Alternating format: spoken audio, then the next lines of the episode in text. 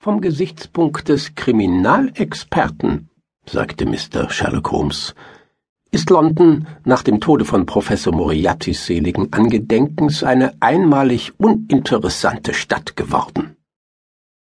Ich kann mir kaum denken, dass Sie viele ehrbare Bürger finden würden, die mit Ihnen übereinstimmen, antwortete ich. Gewiss doch, ich darf nicht selbstsüchtig sein, sagte er mit einem Lächeln und schob seinen Stuhl vom Frühstückstisch zurück. Für die Allgemeinheit ist es bestimmt von Vorteil, und niemand hat einen Verlust erlitten, ausgenommen der mattgesetzte Spezialist.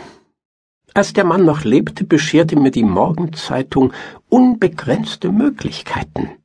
Oft war es nur eine winzige Spur, Watson, die leiseste Andeutung, und doch genügte sie, mich erkennen zu lassen, dass das große, unheilvolle Hirn wirkte, so wie die zartesten Schwingungen am Rande eines Spinnennetzes daran gemahnen, dass in der Mitte die böse Spinne lauert.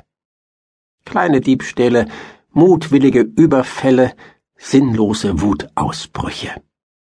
Wer im Besitz des Schlüssels war, konnte alles zu einem einheitlichen Ganzen zusammenfügen. Für denjenigen, der die Welt des höheren Verbrechens wissenschaftlich erforscht, bot keine Hauptstadt Europas, was London damals besaß. Und nun?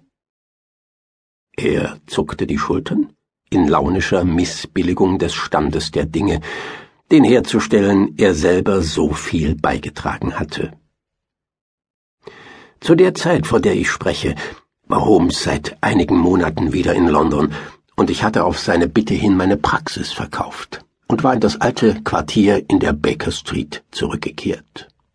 Ein junger Arzt namens Werner hatte meine kleine Praxis in Kensington übernommen und mir mit erstaunlich wenig Einwendungen den höchsten Preis gezahlt, den ich zu fordern gewagt hatte. Ein Geschehnis, das sich mir erst einige Jahre später entschleierte, als ich herausfand, dass Werner ein entfernter Verwandter von Holmes und dass es mein Freund gewesen war, der tatsächlich die Kosten bestritten hatte. Die Monate unserer Partnerschaft waren nicht so ereignislos verlaufen, wie Holmes es darstellte, denn ich finde bei Durchsicht meiner Aufzeichnungen, dass in diese Zeitspanne der Fall mit den Papieren des Ex-Präsidenten Morillo fiel ebenso die schockierende Affäre um das holländische Dampfschiff Friesland, die uns beide fast das Leben gekostet hätte. Holmes kalte und stolze Natur aber wandte sich stets gegen jede Form von öffentlichem Beifall, und mich hatte er strengstens verpflichtet, fernerhin kein Wort mehr über ihn, seine Methoden und seine Erfolge verlauten zu lassen. Ein Verbot, das, wie ich bereits erklärte, erst jetzt aufgehoben ist.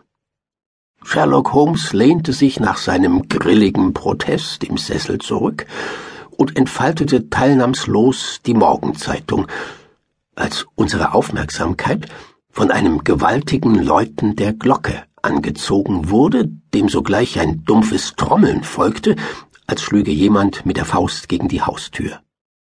Nachdem geöffnet worden war, stürzte etwas mit Getöse in die Halle, Eilige Füße polterten die Treppe herauf, und einen Augenblick später platzte ein rasender junger Mann mit wilden Augen, bleich, zerzaust, zitternd in unser Zimmer. Er sah zwischen uns hin und her, und unter unseren fragenden Blicken wurde ihm bewusst, dass eine Entschuldigung wegen dieses taktlosen Eintretens am Platz war. Es tut mir leid, Mr. Holmes, rief er. Tadeln Sie mich nicht. Ich bin fast verrückt, Mr. Holmes. Ich bin der unglückliche John Hector McFarlane. Er stellte sich in einer Weise vor, als ob uns allein der Name seinen Besuch und sein Benehmen erklären könnte, aber ich las vom reaktionslosen Gesicht meines Freundes ab, dass der ihm nicht mehr als mir besagte. Nehmen Sie eine Zigarette, Mr. McFarlane, sagte Holmes und schob ihm sein Etui hin. Ich bin sicher, dass Ihnen mein Freund hier, Dr. Watson, bei ihren Symptomen ein Beruhigungsmittel verschreiben würde. Während der Fantasie